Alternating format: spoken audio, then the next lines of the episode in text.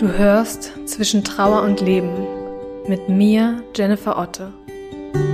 Tod, Verlust und Trauer sind seit ich denken kann Teil meines Lebens. Meine Mutter nahm sich das Leben, als ich sechs Jahre alt war. Knapp zehn Jahre später verlor ich meinen Vater an Krebs.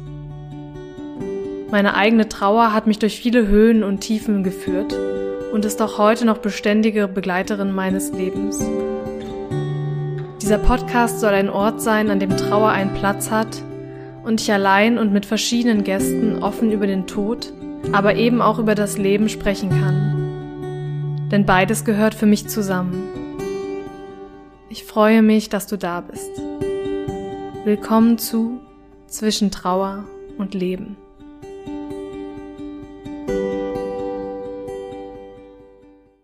Hallo und schön, dass du da bist zu einer neuen Folge von Zwischen Trauer und Leben.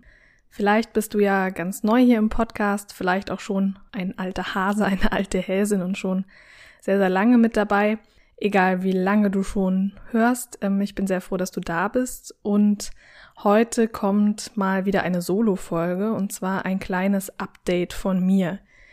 Es gibt nämlich einige Dinge zu berichten, über die ich gerne erzählen möchte, sowohl privat und was meine Trauer angeht, als auch einige Projekte, die ja in den letzten Monaten an Fahrt angenommen haben oder zugenommen haben und über die ich gern schon mal ein bisschen erzählen wollen würde. Und ich dachte, das passt ganz gut in alles in eine Update-Folge, damit du, ja, oder ihr wisst, was hier so los war, warum vielleicht auch länger keine Folge mehr kam. Und darüber möchte ich so ein bisschen berichten. Wenn ich hier ein bisschen schnaufe in der Folge, Du wirst gleich erfahren, warum das so ist. Dann tut's mir leid, verzeiht mir das bitte. Ich habe die Folge auch schon mal aufgenommen vor drei Wochen. Äh, aber just in dem Moment, als ich aufnehmen wollte, äh, legte bei uns eine Baustelle vor der Tür los, die dann noch einige Wochen hier war, so dass ich dann warten musste, bis es hier etwas ruhiger war und ich Zeit hatte. Also nehme ich die Folge jetzt nochmal auf und ja, wünsche dir ganz viel Spaß beim Lauschen und freue mich, dir ein paar Neuigkeiten erzählen zu können.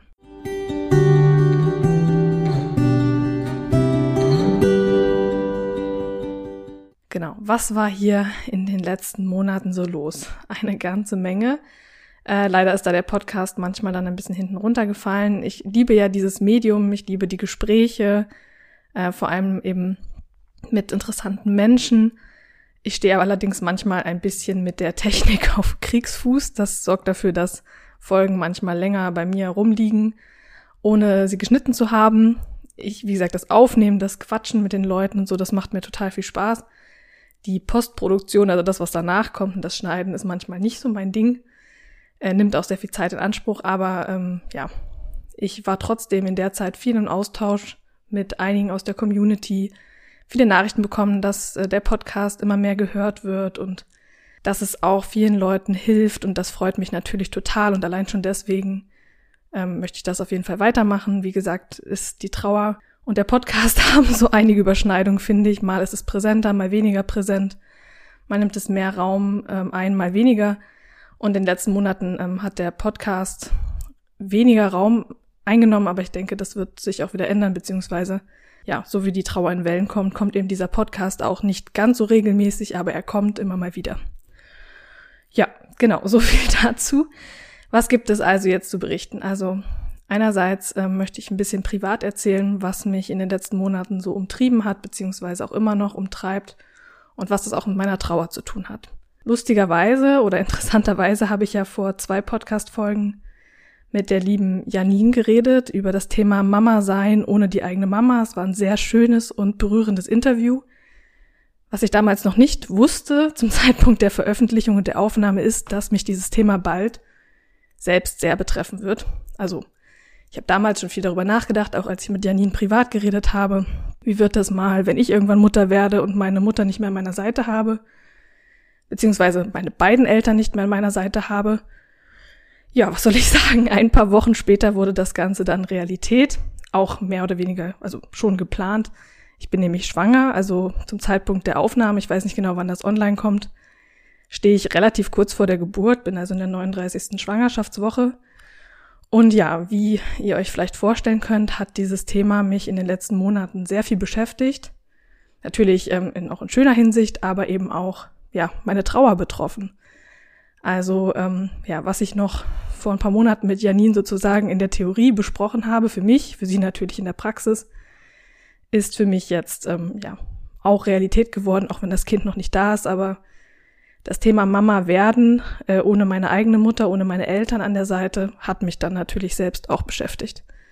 Das ist auch der Grund, warum ich hier übrigens so ein bisschen schnaufe. Ähm, ja, es wird langsam etwas schwieriger zu atmen, wenn man da jemanden hat, der einem auf die Lunge drückt ab und zu mal. Also entschuldigt das bitte. Ähm, meine Trauer, darüber möchte ich einfach ein bisschen reden. Ich möchte gar nicht dieses Thema nochmal so lang ausbreiten, weil Janine dazu ja auch schon ganz viel gesagt hat. Aber es hat mich natürlich total beschäftigt, ähm, ja, das Thema Mama werden. Ich weiß nicht, ob es dadurch ich auch nochmal mehr Selbstzweifel hatte, was das Thema angeht, was für eine Mutter werde ich. Das kann ich eben schlecht vergleichen, weil ich nur diese Realität habe ohne meine Mutter. Aber ich habe in den letzten Monaten einfach nochmal gemerkt, wie sehr sie mir fehlt. Stärker vielleicht nochmal als mein Vater, zumindest anfangs weil ja, mir einfach, ich habe wenige Erinnerungen an sie und mir fehlt diese Mutterfigur total, auf die ich so schauen kann und schauen kann, wie hat die das mit mir gemacht, die ich fragen kann, die ich auch mal nachts anrufen kann, äh, wenn ja, wenn einfach irgendwas ist oder ich eine Frage habe und ich konnte mit ihr nicht sprechen über ihre Schwangerschaft, also als sie mit mir schwanger war, über ihre Geburt, als sie mich geboren hat und die ja die ersten Jahre, die wir einfach noch gemeinsam verbringen konnten und das ja, hat äh, mich hin und wieder sehr traurig gemacht.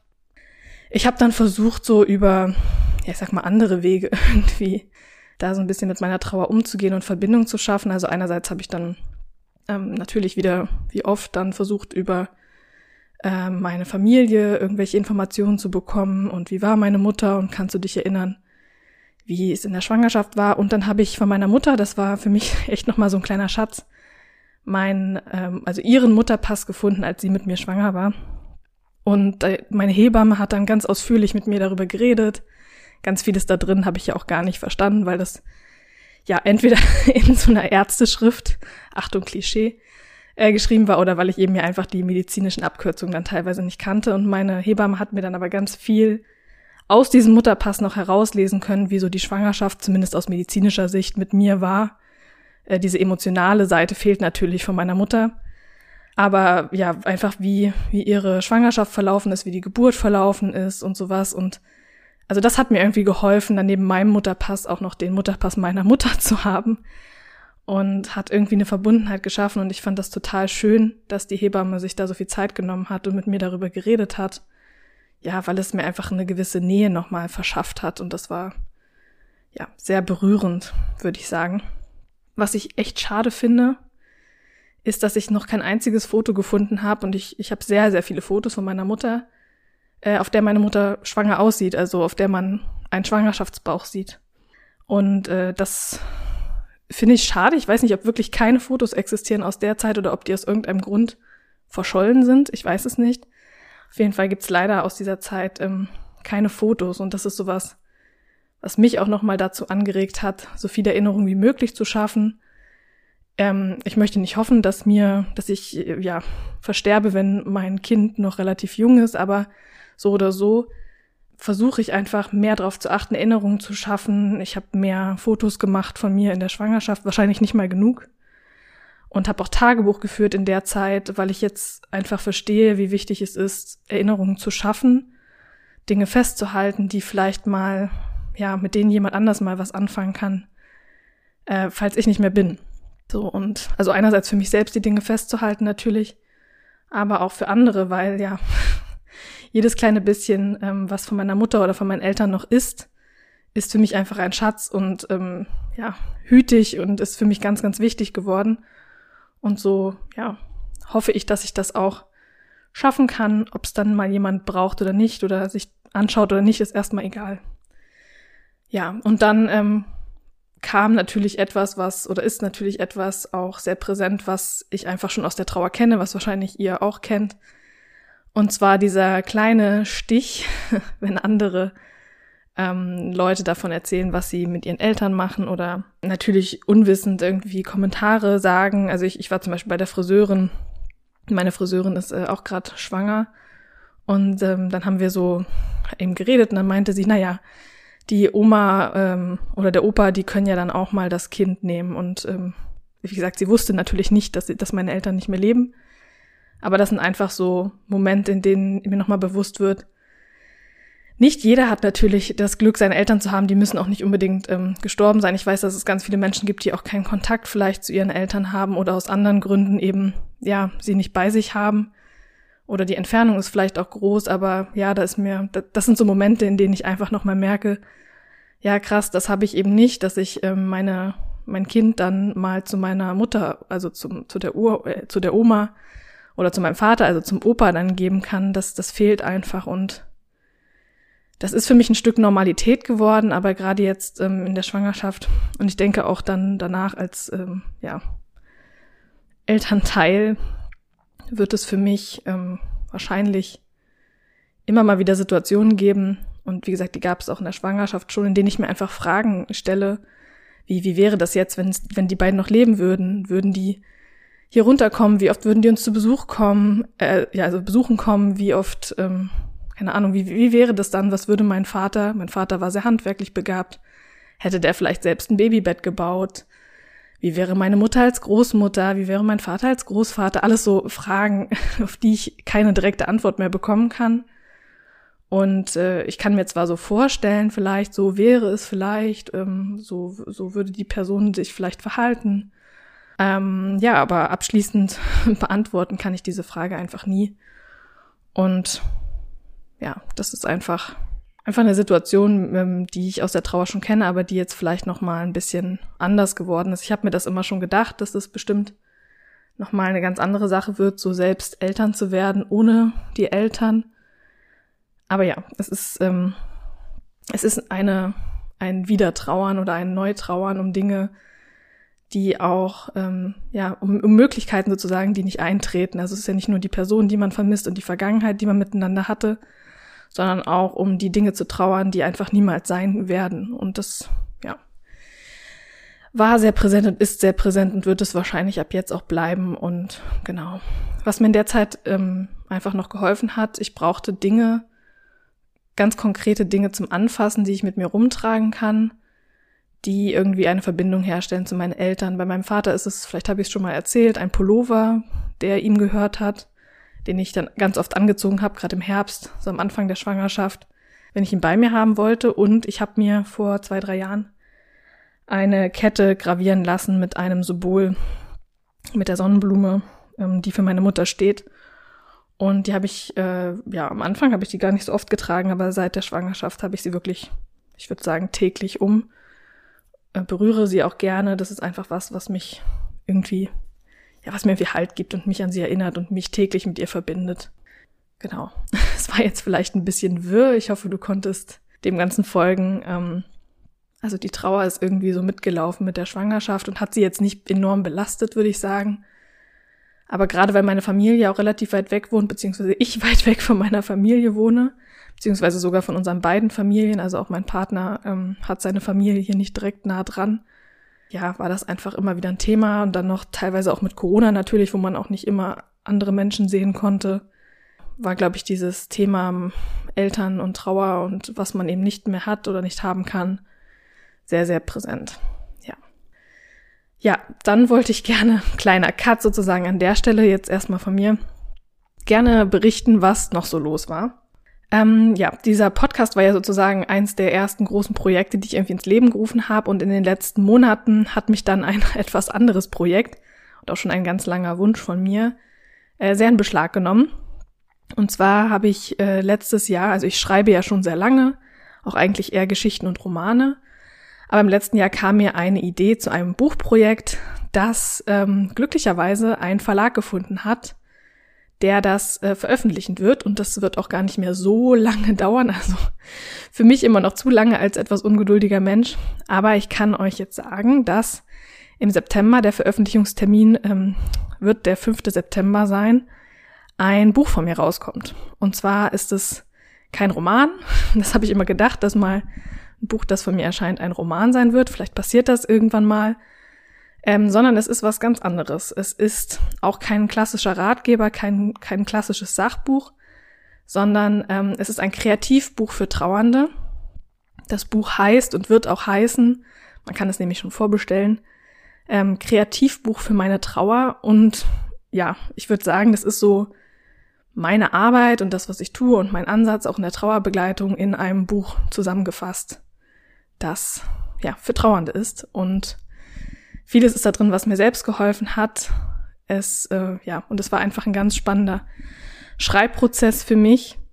Und ich konnte ganz, ganz viel von mir da reingeben. Ich habe das Buch auch selbst illustriert, bis auf das Cover und so die kleineren Illustrationen, also mehr so die, die Grafiken, die so am Rand sind, die, die hat der Verlag gemacht, aber die Illustrationen für jede Übung, oder nicht für jede Übung, aber für die Übungen, die eine brauchten, die sind auch von mir und das ist äh, total schön, so viel von mir in dieses Buch packen zu können. Es ist in den letzten Monaten einfach unglaublich viel Herzblut und Zeit da reingeflossen. Ich habe nebenbei nämlich noch mein Staatsexamen gemacht, also gerade so in den letzten Wochen vor der Deadline, ähm, kann ich euch sagen, saß ich, glaube ich, zehn bis zwölf Stunden am Tag an dem Buch und habe noch die letzten Illustrationen ähm, gemacht und immer wieder durchgelesen und noch geschrieben. Also das war wirklich ein spannender Schreibprozess. Vielleicht kann ich dazu auch irgendwann noch mal was erzählen. Aber auf jeden Fall, ähm, ja, wird dieses Buch im September erscheinen. Ihr könnt es auch schon vorbestellen. Ich packe euch auf jeden Fall mal alle Links dazu unten in die Show Notes, falls ihr es für euch oder vielleicht auch für jemanden anders, dem ihr es schenken wollt, vorbestellen wollt oder bestellen wollt. Vielleicht hört ihr den Podcast ja auch oder hörst du den Podcast auch, wenn es schon draußen ist.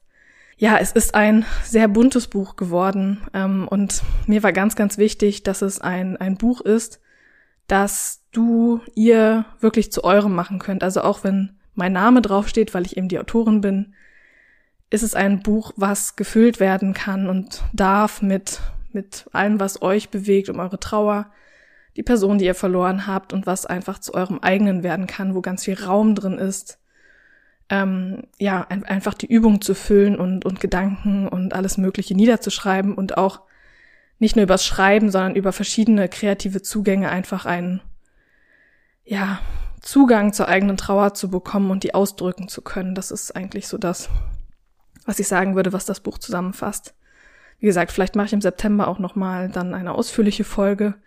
Ich schaue auch mal, was sich machen lässt, ob ich vielleicht ein paar verlosen kann. Auf jeden Fall gibt es dann im, im Buch auch verschiedene Kapitel. Das ist einerseits ein Kapitel zum Fühlen, eins zum Nachdenken, ein Kapitel zum Erinnern und Bewahren, eins zum Vermeiden, das habe ich bewusst reingenommen, also auch Übungen, um sich bewusst eine Auszeit von der Trauer zu nehmen. Und dann ein Kapitel heißt äh, Überleben und Weiterleben weil ich finde, dass auch das zur Trauer gehört. Und manchmal ist es auch bloßes Überleben, was in der Trauer gebraucht wird. Und ja.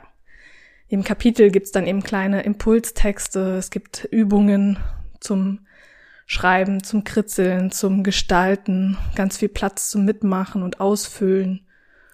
Und ähm, ich hoffe, dass es ähm, ja für jede Person, die sich das kauft, einfach ein ganz lebendiges Buch wird, mir war auch wichtig, dass es nicht sozusagen aufeinander aufbaut in dem Sinn, dass man das von vorne bis hinten durcharbeiten muss oder sollte, sondern ähm, bis auf einige Übungen ist das Buch wirklich so, dass man einfach schauen kann, was braucht man, was brauchst du gerade, welche, welches Kapitel, welche Übung passt gerade zu dem, wo du in der Trauer stehst und dann andere Seiten können auch komplett leer bleiben oder vielleicht später ausgefüllt werden. Es kann also wirklich jeder, jede Person sich das rauspicken, was gerade irgendwie stimmig ist. Und das war mir super wichtig, dass es nicht so ein, ich sag mal, so ein Schulbuch wird, was man von vorne bis hinten durcharbeitet, sondern wirklich so ein, ja, lebendiger Begleiter in der Trauer.